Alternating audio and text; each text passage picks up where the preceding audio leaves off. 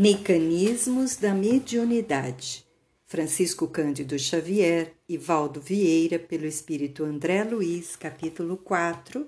Matéria Mental. Pensamento do Criador. Identificando o fluido elementar ou hálito divino, por base mantenedora de todas as associações da forma, nos domínios inumeráveis do cosmo, do qual conhecemos o elétron como um dos corpúsculos base nas organizações e oscilações da matéria, interpretaremos o universo como um todo de forças dinâmicas, expressando o pensamento do Criador. E superpondo-se-lhe a, grandeza indevassável, encontraremos a matéria mental que nos é própria, em agitação constante, plasmando as criações temporárias adstritas à nossa necessidade de progresso. No macrocosmo e no microcosmo, tateamos as manifestações da eterna sabedoria que mobiliza agentes incontáveis para a estruturação de sistemas e formas em variedade infinita de graus e fases, e entre o infinitamente pequeno e o infinitamente grande surge a inteligência humana, dotada igualmente da faculdade de mentalizar e cocriar, empalmando para isso os recursos intrínsecos à vida ambiente. Nos fundamentos da criação vibra o pensamento imensurável do Criador e sob esse plasma divino vibra o pensamento mensurável da criatura, a constituir-se no vasto oceano de força mental em que os poderes do espírito se manifestam. Pensamento das criaturas. Do princípio elementar, fluindo incessantemente no campo cósmico, auscultamos de modo imperfeito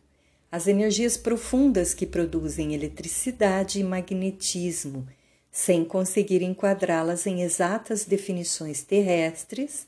e da matéria mental dos seres criados, estudamos o pensamento ou fluxo energético do campo espiritual de cada um deles, a se graduarem nos mais diversos tipos de onda, desde os raios super ultra curtos em que se exprimem as legiões angélicas por processos ainda inacessíveis à nossa observação, passando pelas oscilações curtas, médias e longas em que se exterioriza a mente humana, até as ondas fragmentárias dos animais, cuja vida psíquica, ainda em germe, somente arroja de si determinados pensamentos ou raios descontínuos. Os espíritos aperfeiçoados que conhecemos sob a designação de potências angélicas do amor divino operam no micro e no macrocosmo em nome da sabedoria excelsa, formando condições adequadas e multiformes à expansão, sustentação e projeção da vida nas variadas esferas da natureza, no encalço de aquisições celestiais que por enquanto estamos longe de perceber. A mente dos homens, indiretamente controlada pelo comando superior, interfere no acervo de recursos do planeta, em particular, aprimorando-lhe os recursos na direção do plano angélico, e a mente embrionária dos animais, influenciada pela direção humana, hierarquiza-se em serviço nas regiões inferiores da Terra, no rumo das conquistas da humanidade. Corpúsculos mentais. Como alicerce vivo de todas as realizações nos planos físico e extrafísico, encontramos o pensamento por agente essencial. Entretanto, ele ainda é matéria, a matéria mental, em que as leis de formação das cargas magnéticas ou dos sistemas atômicos prevalecem sob novo sentido compondo um maravilhoso mar de energia sutil em que todos nos achamos submersos e no qual surpreendemos elementos que transcendem o sistema periódico dos elementos químicos conhecidos no mundo. Temos ainda aqui as formações corpusculares com base nos sistemas atômicos em diferentes condições vibratórias, considerando os átomos, tanto no plano físico quanto no plano mental, como associações de cargas positivas e negativas. Isso nos compele naturalmente a denominar tais princípios de núcleos, pósitrons, nêutrons, positrons, elétrons ou fótons mentais, em vista da ausência de terminologia analógica para estruturação mais segura de nossos apontamentos. Assim é que o halo vital ou aura de cada criatura permanece tecido de correntes atômicas sutis dos pensamentos que lhe são próprios ou habituais, dentro de normas que correspondem à lei dos quanta de energia e aos princípios da mecânica ondulatória que lhes imprimem frequência e cor peculiares. Essas forças em constantes movimentos sincrônicos ou estado de agitação pelos impulsos da vontade estabelecem para cada pessoa uma onda mental própria. Matéria mental e matéria física. Em posição vulgar, acomodados às impressões comuns da criatura humana normal, os átomos mentais inteiros, regularmente excitados, na esfera dos pensamentos, produzirão ondas muito longas ou de simples sustentação da individualidade correspondendo à manutenção de calor. Se forem os elétrons mentais nas órbitas dos átomos da mesma natureza, a causa da agitação em estados menos comuns da mente, quais sejam os de atenção ou tensão pacífica, em virtude de reflexão ou oração natural, o campo dos pensamentos exprimir-se-á em ondas de comprimento médio ou de aquisição de experiência por parte da alma, correspondendo à produção de luz interior. E se a excitação nasce dos diminutos núcleos atômicos em situações extraordinárias da mente, quais sejam as emoções profundas, as dores indizíveis, as laboriosas e aturadas concentrações de força mental ou as súplicas aflitivas, o domínio dos pensamentos emitirá raios muito curtos ou de imenso poder transformador do campo espiritual, teoricamente semelhantes aos que se aproximam dos raios gama. Assim, considerando a matéria mental, embora em aspectos fundamentalmente diversos, obedece a princípios idênticos àqueles que regem as associações atômicas na esfera física demonstrando a divina unidade de plano do universo. Indução mental. Recorrendo ao campo de Einstein,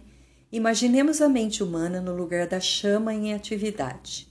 Assim como a intensidade de influência da chama diminui com a distância do núcleo de energias em combustão, demonstrando fração cada vez menor sem nunca atingir a zero, a corrente mental se espraia segundo o mesmo princípio, não obstante a diferença de condições. Essa corrente de partículas mentais exterioriza-se de cada espírito com qualidade de indução mental, tanto maior quanto mais amplos se lhe evidenciem as faculdades de concentração e o teor de persistência no rumo dos objetivos que demande. Tanto quanto no domínio da energia elétrica, a indução significa o processo por meio do qual um corpo que detenha propriedades eletromagnéticas pode transmiti-las a outro corpo sem contato visível. No reino dos poderes mentais, a indução exprime processo idêntico, porquanto a corrente mental é suscetível de reproduzir suas próprias peculiaridades em outra corrente mental que se lhe sintonize. E tanto na eletricidade quanto no mentalismo, o fenômeno obedece à conjunção de ondas, enquanto perdure a sustentação do fluxo energético. Compreendemos assim perfeitamente que a matéria mental é um instrumento sutil da vontade, atuando nas formações da matéria física gerando as motivações de prazer ou desgosto, alegria ou dor, otimismo ou desespero, que não se reduzem efetivamente a abstrações por representarem turbilhões de forças em que a alma cria os seus próprios estados de mentação indutiva, atraindo para si mesma os agentes, por enquanto imponderáveis na terra, de luz ou sombra, vitória ou derrota, infortúnio ou felicidade. Formas pensamento. Pelos princípios mentais que influenciam em todas as direções, encontramos a telementação e a reflexão comandando todos os fenômenos de associação, desde o acasalamento dos insetos até a comunhão dos espíritos superiores, cujo sistema de aglutinação nos é, por agora, defesa ao conhecimento. Emitindo uma ideia, passamos a refletir as que lhe assemelham. Ideia essa que, para logo se corporifica com intensidade correspondente à nossa insistência em sustentá-la, mantendo-nos assim espontaneamente em comunicação com todos os que nos exposem o modo de sentir. É nessa projeção de forças, a determinar o compulsório intercâmbio com todas as mentes encarnadas ou desencarnadas, que se nos movimenta o espírito no mundo das forma, pen, formas pensamento, construções substanciais na esfera da alma, que nos liberam o passo ou nolo escravizam na pauta do bem ou do mal de nossa escolha. Isso acontece porque, à maneira do homem que constrói estradas para sua própria expansão ou que talha algemas para si mesmo, a mente de cada um, pelas correntes de matéria mental que exterioriza, eleva-se à gradativa libertação no rumo dos planos superiores, ou estaciona nos planos inferiores, como quem traça vasto labirinto aos próprios pés.